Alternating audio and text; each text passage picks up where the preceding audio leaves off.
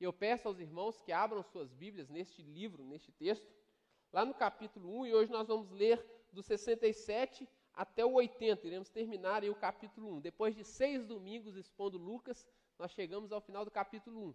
Então apertem os cintos, porque a caminhada é longa, mas certamente será é, satisfatória, será de grande crescimento e aprendizado para todos nós. Lucas capítulo 1, de 67 a 80. E o título da nossa mensagem é Um Cântico de Louvor. Nós falamos no domingo retrasado né, que neste capítulo 1 e 2 de Lucas nós encontramos quatro cânticos.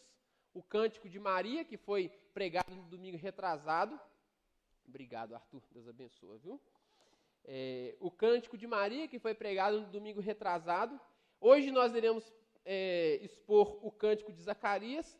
Depois nós veremos o cântico dos anjos. E por último, o cântico de Simeão. Então são quatro cânticos que nós encontramos nesses dois capítulos, neste contexto de nascimento dessas duas crianças, que é João Batista, que é João, né, o que vai ser depois conhecido como João Batista, e Jesus, que é o Messias esperado, o nascimento que mudou a história da humanidade. E no meio desses nascimentos, dessas duas crianças, nós vemos esses cânticos, cânticos que revelam a alegria daquela família em receber aquelas crianças cântico que revela ah, o louvor daquela família a Deus pelos atos que Deus estava realizando. Mas não somente no meio daquela família, mas os atos que Deus estava realizando no mundo, que Deus estava realizando no meio do seu povo. E nós vimos que no domingo retrasado, Maria cantou um cântico de adoração, um cântico de gratidão, de exaltação ao nome de Deus. Então Maria exalta o nome de Deus. Hoje nós veremos Zacarias fazendo um cântico de louvor. E o que é um louvor? Louvor é você elogiar, é você exaltar os atos poderosos de Deus. Enquanto a adoração você fala a respeito de quem Deus é, no louvor você fala a respeito do que Deus faz e fez. É, existe essa diferença. Por isso que no momento de cântico nós falamos que é um momento de louvor e adoração porque as músicas devem falar a respeito do que Deus é e exaltar o que Ele é, a sua pessoa, o seu ser, dizer que Ele é poderoso, que Ele é grandioso, que Ele é majestoso, que Ele é Senhor. Mas no louvor nós, eh, nós é, é, elogiamos, nós falamos daquilo que Deus faz e daquilo que Ele fez. E nós veremos isso, Zacarias exaltando, louvando a Deus pelo que Ele fez.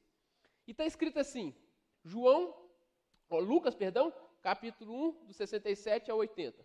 Zacarias, pai de João, cheio do Espírito Santo, profetizou dizendo: Bendito seja o Deus de Israel, porque visitou e redimiu o seu povo e nos suscitou plena e poderosa salvação, como havia prometido desde a antiguidade, por boca de seus santos profetas, para nos libertar dos nossos inimigos e das mãos de todos os que nos odeiam para usar de misericórdia com os nossos pais e lembrar-se da sua santa aliança e do juramento que fez a nosso pai Abraão, e conceder-nos que, livres das mãos dos inimigos, o adorássemos sem temor, em santidade e justiça diante dele todos os nossos dias.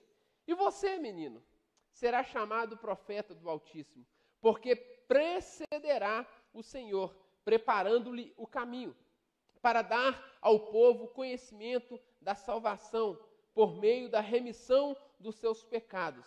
Graças à profunda misericórdia de nosso Deus, pela qual nos visitará o sol nascente nas alturas, para iluminar os que jazem nas trevas e na sombra da morte, e dirigir os nossos pés pelo caminho da paz. O menino crescia e se fortalecia em espírito, e viveu nos desertos, nos, desertos até o dia em que havia de manifestar-se a Israel. Amém. Deus é digno de ser louvado pelos seus atos poderosos realizados em nós e através de nós. Deus é digno de ser louvado pelos seus atos poderosos realizados em nós e através de nós. E nós veremos três motivos que o texto nos apresenta pelos quais devemos louvar a Deus. Três motivos pelos quais devemos louvar a Deus, a partir deste texto. O motivo que o texto nos apresenta é que nós devemos, o primeiro motivo que o texto nos apresenta é que nós devemos louvar a Deus porque ele nos trouxe salvação. Versículos 67 a 69. Nós devemos louvar a Deus porque Deus nos trouxe salvação. Mas antes de falar especificamente dessa parte da salvação, eu gostaria que você observasse algo bastante interessante comigo. Observe que o texto inicia dizendo que Zacarias, cheio do Espírito Santo, profetizou. Zacarias, cheio do Espírito Santo, profetizou. Uma figura que os irmãos vão perceber muito presente nesse livro de Lucas é a figura do Espírito Santo. Claro que o Espírito Santo ele está em toda a Bíblia, mas no livro de Lucas ele tem um papel mais proeminente, ele tem um papel mais perceptível, tanto no Evangelho como o livro do Atos dos Apóstolos, que é também escrito por Lucas. Então Lucas escreve este Evangelho e como continuação da história que ele está contando, ele escreve o livro de Atos dos Apóstolos. E então você percebe, percebe a figura do Espírito Santo muito presente nesses dois livros. E o texto nos diz que Zacarias, cheio do Espírito Santo, começou a profetizar. O profeta, irmãos e amigos, é aquele que reconhece e proclama a palavra de Deus. Preste atenção nisso que eu estou dizendo. O profeta é aquele que reconhece e proclama a palavra de Deus. O profeta de Deus é aquele que, diante da revelação da palavra de Deus, ele a proclama. É interessante, como eu disse, que no livro de Atos dos Apóstolos também a presença do Espírito Santo é bastante perceptível.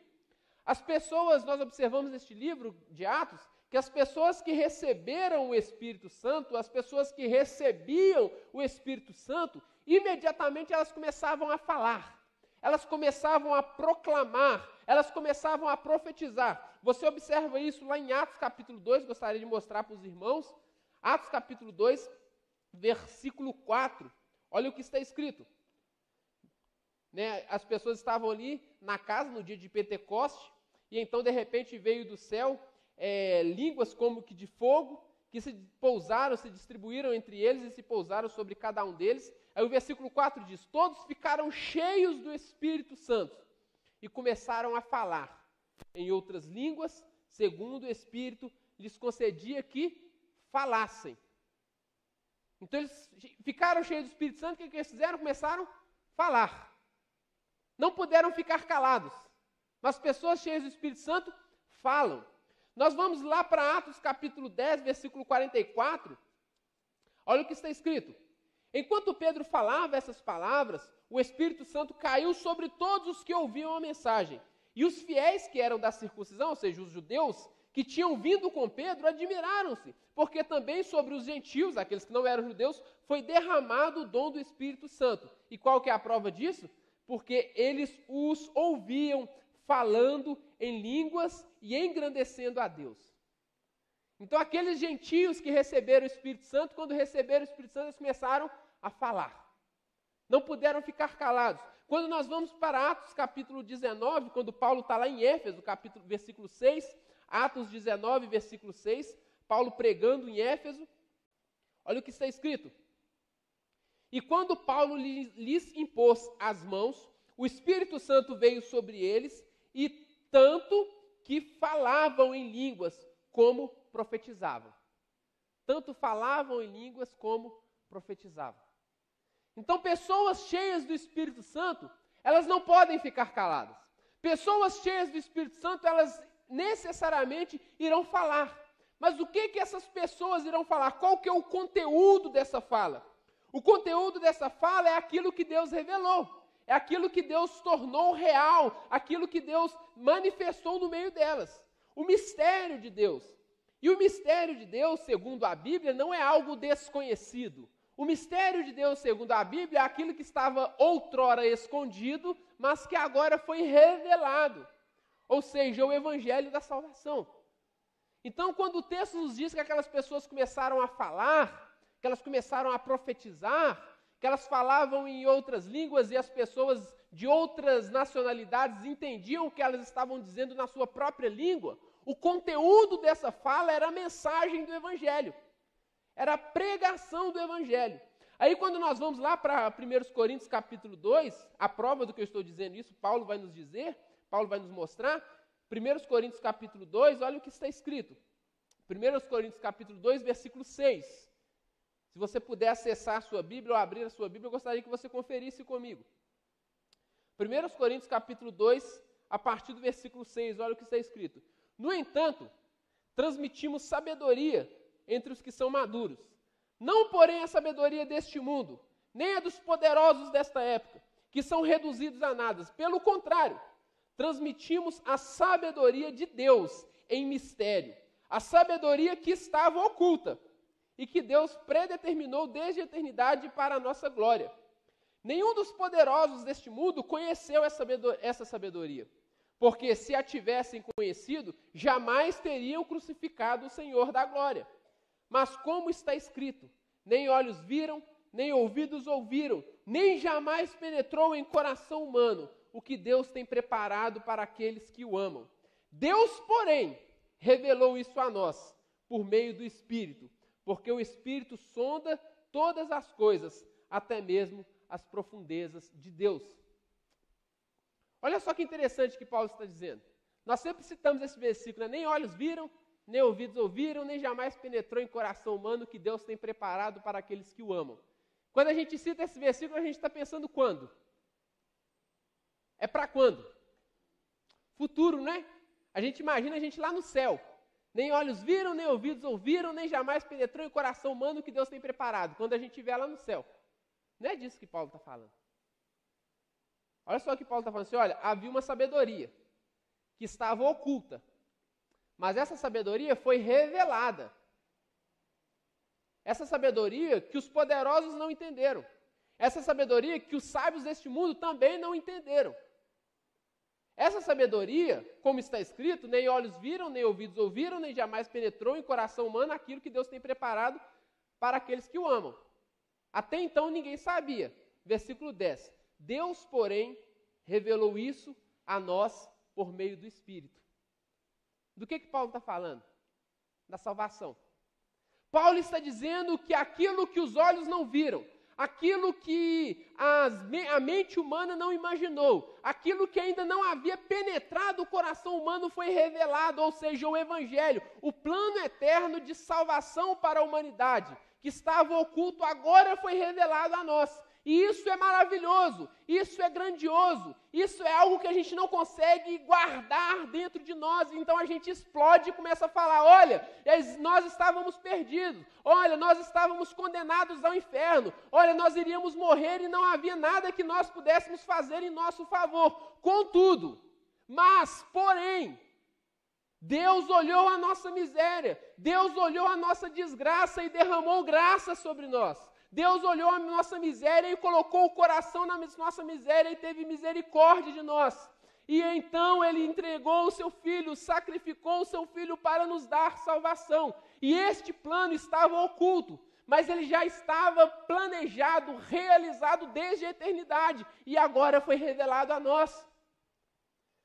Se você tiver aberto a sua Bíblia, em 2 1 Coríntios capítulo 2, você vai perceber que no versículo 9 a, o formato do texto muda. Não está mais em prosa, mas está em formato de poesia. Por que eu estou dizendo isso? Porque Paulo, diante desse mistério revelado, ele canta. Paulo, diante dessa, desse mistério revelado que antes não havia penetrado o coração humano, ao entender isso, ele expressa um louvor a Deus. Ele canta uma música de louvor por aquilo que Deus fez. Porque Deus revelou a nós aquilo que nós nunca imaginávamos. Então Paulo louva a Deus por isso. Paulo cantou, mas Zacarias também cantou. Zacarias, cheio do Espírito Santo, diante daquilo que estava acontecendo, é, daquilo que estava acontecendo no mundo, ele não conseguiu se conter. E então ele cantou uma música de louvor a Deus. Pessoas cheias do Espírito Santo cantam. Pessoas cheias do Espírito Santo louvam a Deus. Pessoas cheias do Espírito Santo expressam aquilo que Deus fez na vida delas, com toda a sua criatividade, com tudo o que há em seus corações. Zacarias, cheio do Espírito Santo, profetizou dizendo: se você tiver aberta a sua Bíblia, se for Bíblia de papel, se for de celular não dá certo não, mas se for a Bíblia de papel, você vai observar que o formato do texto também muda. É poesia, é música. É música que Zacarias fez. Pessoas cheias do Espírito Santo louvam a Deus pela salvação que ele realizou no meio de nós. E então Zacarias começa a falar: Bendito seja o Senhor, louvado seja o Senhor, o Deus de Israel, porque visitou e redimiu o seu povo e nos suscitou plena e poderosa salvação. Paulo e Zacarias cantaram. O povo de Deus é um Deus que louva a Deus pelos seus feitos poderosos. E o maior feito que Deus realizou é a salvação. Plena e poderosa salvação. Então, o primeiro motivo pelo qual Zacarias cantou, pelo qual Zacarias louvou a Deus, é pela salvação. Mas que salvação é essa que tanto se fala? Que salvação é essa que tanto se fala? Nós estávamos falando hoje pela manhã. Nós vivemos num tempo, na verdade, o ser humano sempre correu atrás disso. O ser humano sempre buscou isso. O ser humano sempre buscou satisfação. O ser humano sempre buscou segurança. O ser humano sempre buscou provisão. O ser humano sempre quis estar confortável, seguro e feliz. Tudo que nós buscamos é isso: conforto, segurança e felicidade, prazer. Mas a gente não consegue alcançar isso pelos nossos próprios esforços. Não conseguimos, e será por que nós não conseguimos encontrar tudo isso? Que nós tanto buscamos, que nós tanto corremos atrás? Porque nós não conseguimos produzir aquilo que nós necessitamos. Nós não conseguimos produzir. A pós-modernidade, a modernidade líquida, a contemporaneidade, é, todos os nomes que você quiser imaginar aí que os filósofos têm criado para o tempo que nós temos vivido, é um tempo de desencantamento. É um tempo de desencantamento. Porque lá na modernidade, os, as pessoas falaram assim: olha, nós encontramos a solução para todos os problemas humanos. A tecnologia é suficiente para produzir alimento para todo mundo. Ninguém mais vai passar fome. E é verdade, tá, irmãos? Estou lendo um livro sobre tecnologia. Sabia que a Terra só tem capacidade de produzir alimento para 3 bilhões de pessoas? A Terra, de maneira natural, ela só tem capacidade de produzir alimento para 3 bilhões de pessoas. Mas quantos bilhões de pessoas nós temos no mundo hoje? 7 bilhões. Se dependêssemos só da Terra, teríamos 4 bilhões de pessoas passando fome. Aí eles descobriram os fertilizantes artificiais, que às vezes a gente critica, mas querendo ou não, é o que está fazendo com que tenha alimento para todo mundo. Mas ainda assim, tem gente passando fome. Ainda assim, tem milhares e milhares de pessoas passando fome. Por que isso? Porque aquilo que a modernidade prometeu, ela não conseguiu entregar. Porque o ser humano é pecador. Descobrimos curas para várias doenças, mas as pessoas continuam morrendo de doenças. Por que isso? Porque a modernidade falou: olha, a medicina avançada vai curar todas as pessoas e ela não é capaz. Nós prometemos, a modernidade prometeu entregar algo que iria resolver todos os problemas humanos. É tanto que eles chegaram ao momento de falar assim: nós não precisamos mais de Deus. Nós não precisamos mais de Deus. Só que nós não conseguimos produzir este mundo perfeito que nós tanto necessitamos. O mundo perfeito não é uma utopia, é algo que nós carecemos. Então nós precisamos de um Salvador.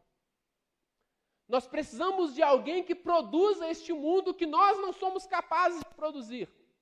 Só que o texto diz que essa pessoa chegou e ele é Jesus. Ele veio trazer o reino, mas Abel, eu não vejo isso ainda de maneira real. Nós temos aprendido que Deus fez promessas ao longo da história, cumpriu as suas promessas ao longo da história, e ele fez mais uma promessa. E que promessa é essa? Que ele vai voltar e que ele vai restaurar a sua criação, e que tudo o que nós desejamos e sonhamos e necessitamos, ele vai tornar real nas nossas vidas. Essa é a mensagem de esperança do Evangelho. Existe um Salvador que vai tornar real aquilo que nós tanto ansiamos, aquilo que está no mais profundo do nosso ser. E qual que é a prova de que ele vai cumprir o que ele prometeu? Porque todas as promessas que ele fez no passado, ele as cumpriu. Ele disse que ele enviaria aquele que seria que iria pisar a cabeça da serpente. E Jesus veio. Ele disse que viria aquele que iria morrer, mas queria ressuscitar, trazendo ressurreição ao mundo. E Jesus veio, morreu e ressuscitou. Ele fez promessas e ele cumpriu essas promessas. Se ele as cumpriu, então nós temos certeza de que ele vai cumprir a última promessa que ele fez, que é restaurar a sua criação. E aí nós percebemos outro motivo pelo qual Zacarias louvou a Deus. Zacarias louvou a Deus porque Deus cumpriu a sua promessa. Versículos 70 a 73. Ele fez tudo isso até o 69 como havia prometido desde a antiguidade por meio dos seus santos profetas, para nos libertar dos nossos inimigos e das mãos de todos os que nos odeiam, para usar de misericórdia para com os nossos pais e lembrar-se da sua santa aliança que e do juramento que fez a nosso pai Abraão. Deus havia prometido que ele libertaria o seu povo que ele enviaria um Salvador. E Jesus veio. Deus havia prometido que ele iria abençoar o seu povo. Ele fez várias promessas. Ele fez a promessa, além de, de fazer a promessa com Abraão, ele fez a promessa com Jacó e com, com Isaac e com Jacó. Ele fez aliança com o seu povo no Monte Sinai. Mas ele fez uma promessa, e o, o, o, Zacarias ele fala no versículo 73, mas para lembrar do juramento que ele fez ao nosso pai Abraão. E aí, se nós voltarmos lá em Gênesis capítulo 22, versículo 16, eu gostaria que você lesse comigo este versículo. Gênesis capítulo 22, versículo 16.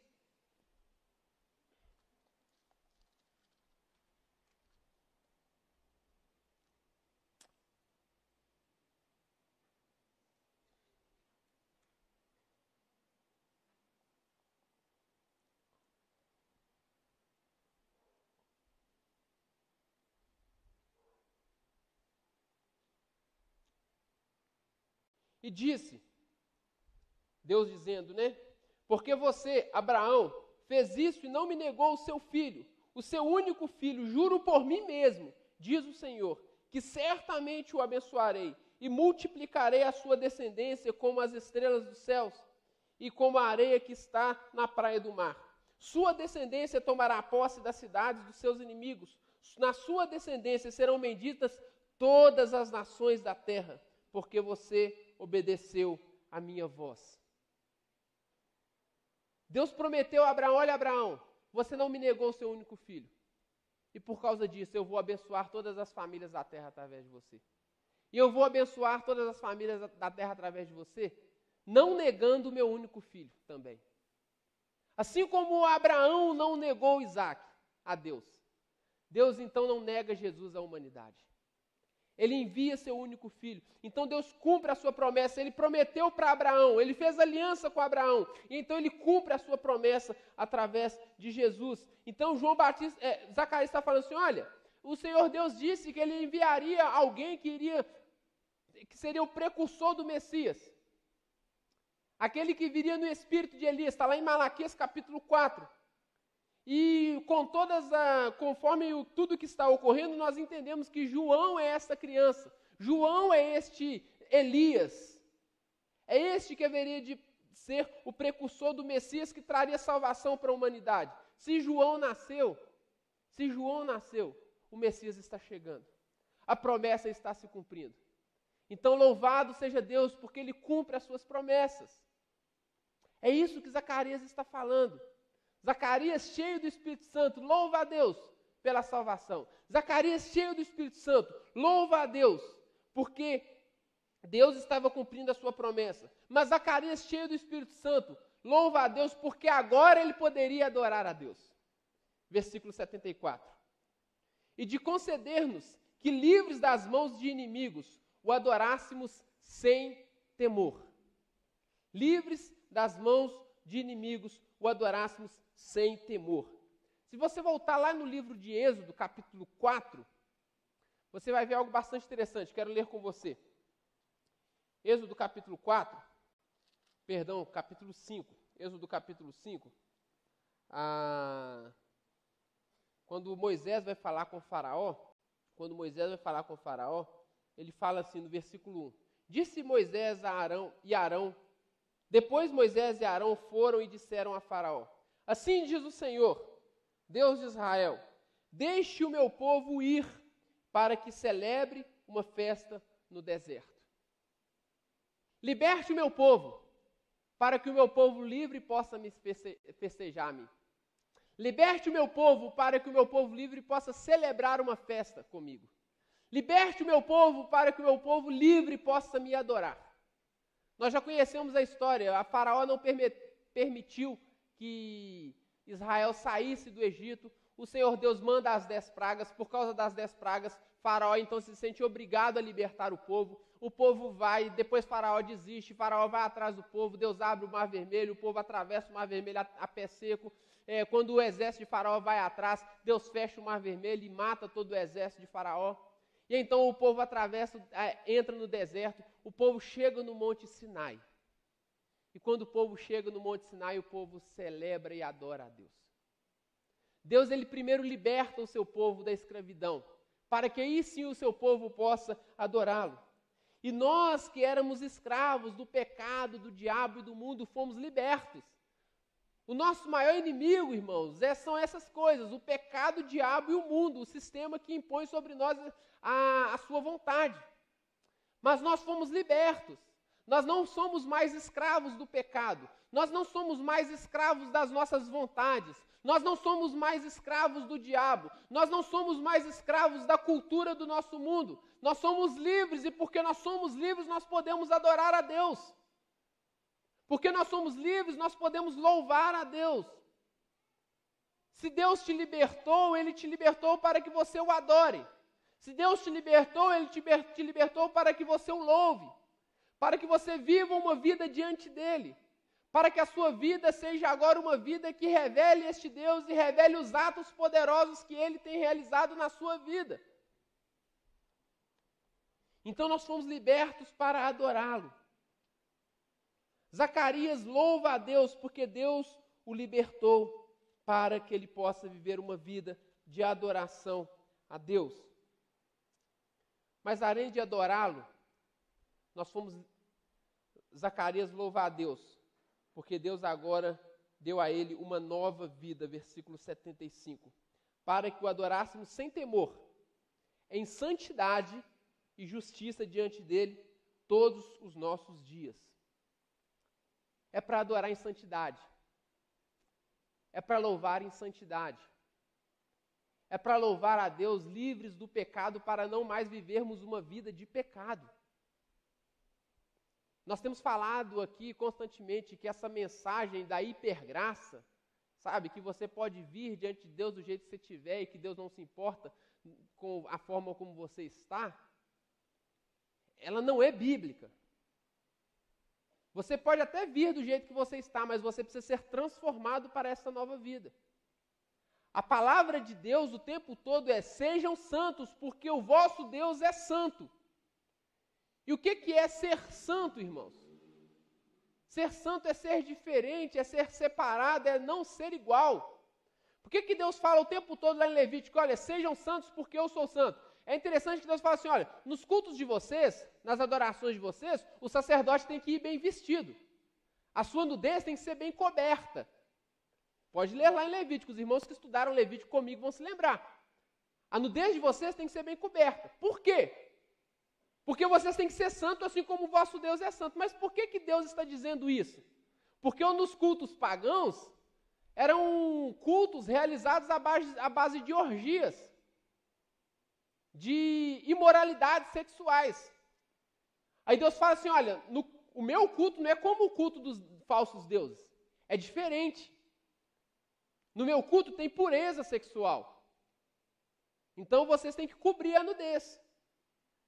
Deus vira para o povo e fala assim: olha, vocês agora, na relação com o necessitado e com o pobre, vocês não oprimem o pobre, tá?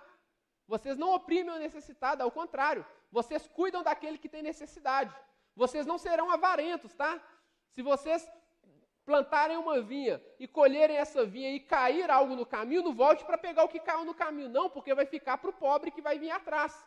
Se ficar alguma coisa na, na plantação, não volte para pegar o que ficou para trás, não, porque vai ficar para o pobre, para o necessitado e para o viajante que vai passar por lá e precisa encontrar algo para comer. Porque nos outros povos, entre as outras nações, o povo é avarento. Eles oprimem o necessitado, eles oprimem o pobre, mas eu sou santo e vocês devem ser santos. No meio do meu povo é diferente, não há opressão. No meio do meu, do meu povo não há avareza. A, o modo de vida de vocês é diferente do modo de vida dos outros povos.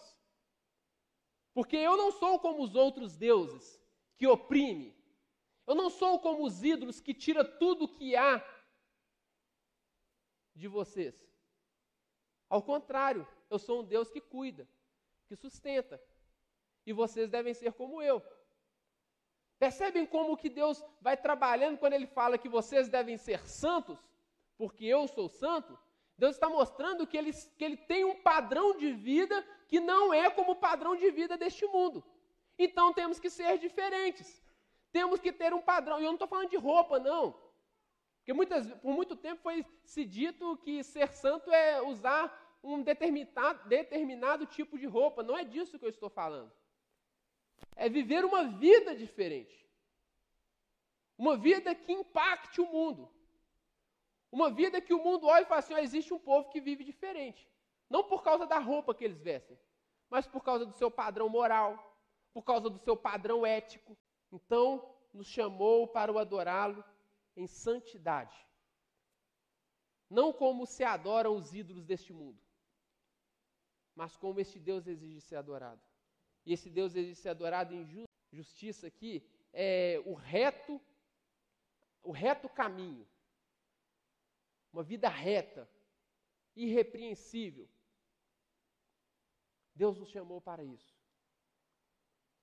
Então, Deus nos libertou para adorá-lo e para sermos livres da, dos nossos inimigos, daqueles que nos oprimem, para que assim nós possamos viver a vida que Ele exige que nós vivamos. E aí é interessante que a lei que Deus entrega para o povo, a partir do capítulo 19 de Êxodo, é depois que liberta o povo do Egito. Primeiro Deus liberta o povo do Egito, atravessa o Mar Vermelho, chega no Monte Sinai, mata o exército inimigo, deixa o povo em segurança, em liberdade e em segurança. Agora que vocês estão libertos e seguros, esta é a minha lei. Não faça deuses, não tem outros deuses diante de vocês, não façam imagens de esculturas, ame o seu próximo, ame seu Deus sobre todas as coisas, seu próximo como a ti mesmo. Não mate, não roube, não furte, não, faça, não fale mentira, honre seu pai e sua mãe. E por aí vai, os irmãos conhecem os dez mandamentos. Depois que Deus liberta o povo, é que ele dá a sua lei. Deus nos libertou para vivermos conforme a vontade dele, e não conforme a vontade do mundo, e não conforme a nossa vontade. Então não é o que você acha que é melhor para a sua vida. É o que Deus disse que é melhor para você. Ele te libertou para isso. Zacarias também louva a Deus, porque ele preparou um meio para proclamar a salvação a nós. Versículos 76 a 77. E você, então, Zacarias olha para o menino, aquela criancinha de oito dias de vida, e diz para ela: E você, menino, será chamado profeta do Altíssimo, porque precederá o Senhor, preparando-lhe os caminhos, para dar ao seu povo conhecimento da salvação por meio da remissão dos seus pecados. Então, Zacarias olha para aquela criança e fala: a promessa está se cumprindo. E Deus prometeu que ele enviaria alguém que viria antes do Messias para anunciar que esse Messias estava chegando. Irmãos, nós temos que entender o seguinte: é, se Jesus aparecesse do nada no mundo, se Jesus aparecesse do nada, a gente não conseguiria compreender quem Jesus era. Se Jesus aparecesse do nada, nós não conseguiríamos compreender quem Jesus é.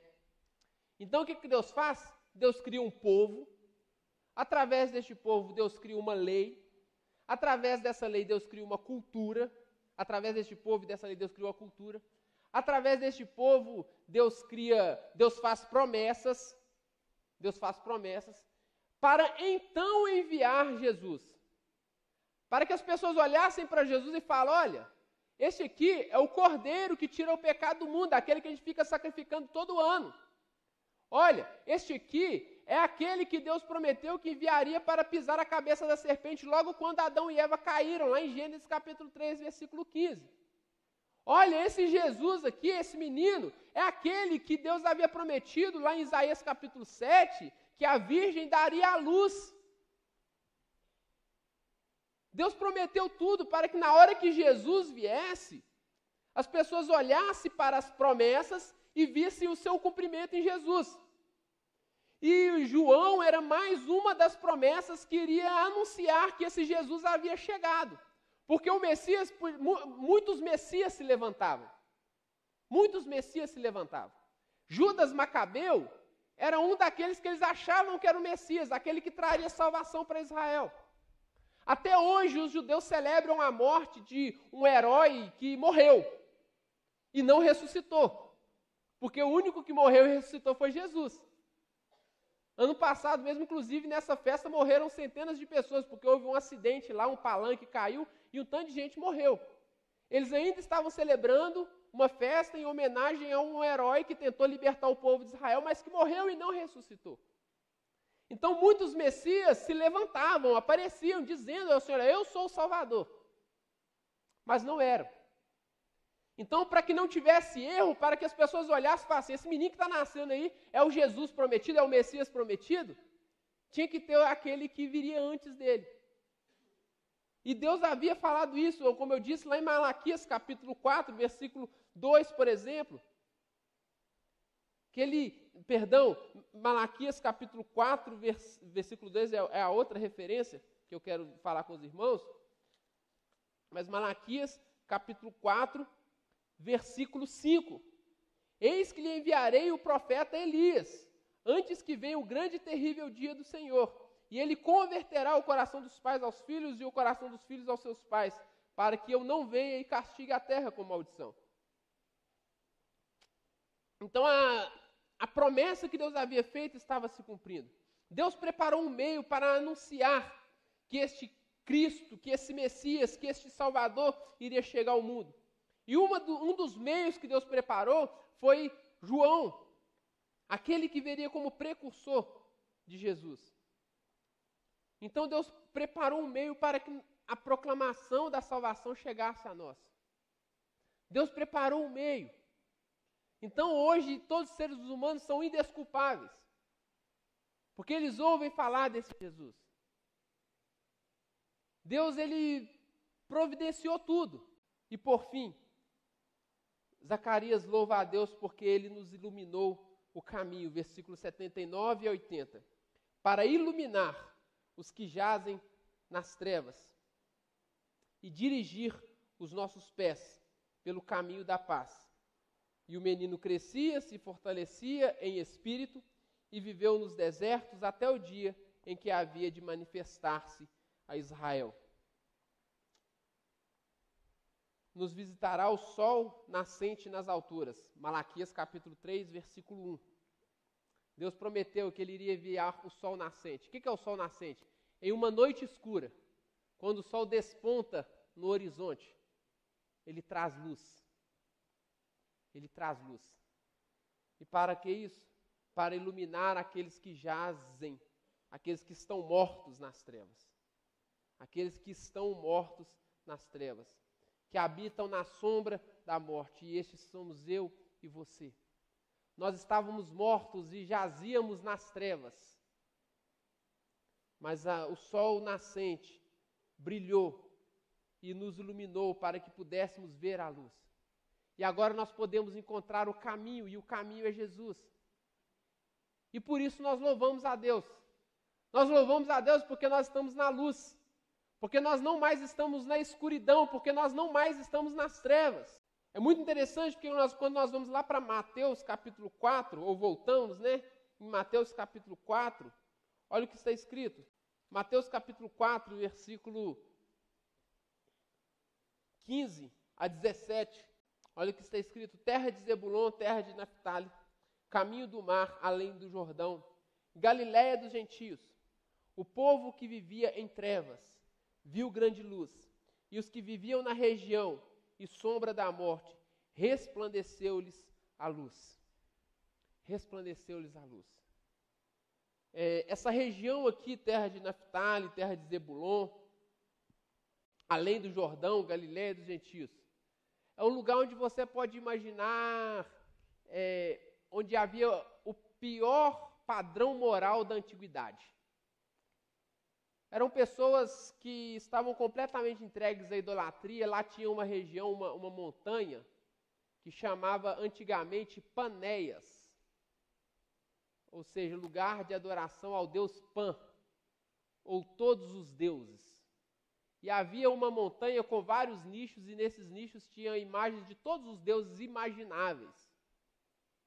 E aquele povo adorava esses deuses das variadas maneiras que você puder imaginar. Então era um povo que tinha um padrão moral extremamente baixo. Era um povo que estava completamente entregue ao pecado ou seja, um povo que estava em trevas, que estava morto, que não havia esperança. Sabe aquele tipo de gente que fala assim, esses aí não tem esperança para isso não. Era esse tipo de gente. Mas é neste lugar que o, que o ministério de Jesus começa. Se você continuar lendo o texto, daí em diante Jesus começou a pregar e a dizer: arrependam-se, porque o reino de Deus está próximo, o reino dos céus está próximo. Ou seja, naquele lugar onde havia trevas, onde você olhava que é o pior tipo de gente, um lugar onde você fala assim, não pode acontecer nada de bom neste lugar. É lá que Jesus começa o seu ministério. É lá que Jesus começa a dizer: olha, o reino de Deus chegou, a luz chegou e agora vocês podem encontrar o caminho. Agora vocês podem ter uma nova vida. Agora vocês podem ser libertos de todos os seus pecados. Vocês podem ser libertos de todos esses falsos deuses. Vocês podem ser libertos de tudo o que os oprimem. Porque a luz chegou. Jesus nos, nos iluminou o caminho e Ele é o próprio caminho. E o texto diz que o menino crescia e se fortalecia, João, e viveu nos desertos até o dia que haveria de manifestar-se a Israel. Deus guardou aquela criança cuidou daquela criança, para que ele se tornasse o homem que havia de apontar para Jesus e dizer: Eis o Cordeiro de Deus que tira o pecado do mundo. Então Deus preparou tudo para que a luz chegasse até nós. E por isso nós o louvamos. Por isso Zacarias louvou a Deus. E é por isso que você que já teve um encontro com Jesus, precisa louvar a Deus. Se você é cheio do Espírito Santo, você é uma pessoa que louva os atos poderosos de Deus. E todo crente, todo salvo é cheio do Espírito Santo. Ou melhor dizendo, tem o Espírito Santo. Ser cheio é outra história. É outra história. Mas o que se espera de pessoas cheias do Espírito Santo é que elas louvem, que elas proclamem a salvação que chegou até elas. Que nós venhamos ser este povo que proclama a salvação que chegou a nós. Que nós venhamos louvar a Deus por tão grande, plena e poderosa salvação que chegou a nós. Salvação que é promessa de Deus que se cumpriu, salvação que nos capacita a adorá-lo, salvação que nos dá uma nova vida e a capacidade de viver essa nova vida, salvação que chegou até nós de uma forma clara, numa mensagem compreensível Salvação que nos ilumina para enxergarmos a Deus, para vermos a Deus, para vermos o que Ele faz no meio de nós e através de nós. Que Deus abençoe a todos, que vocês possam, que todos nós, melhor dizendo, possamos é, receber essa mensagem e que ela possa trazer a transformação que ela necessita aos nossos corações. Vamos orar?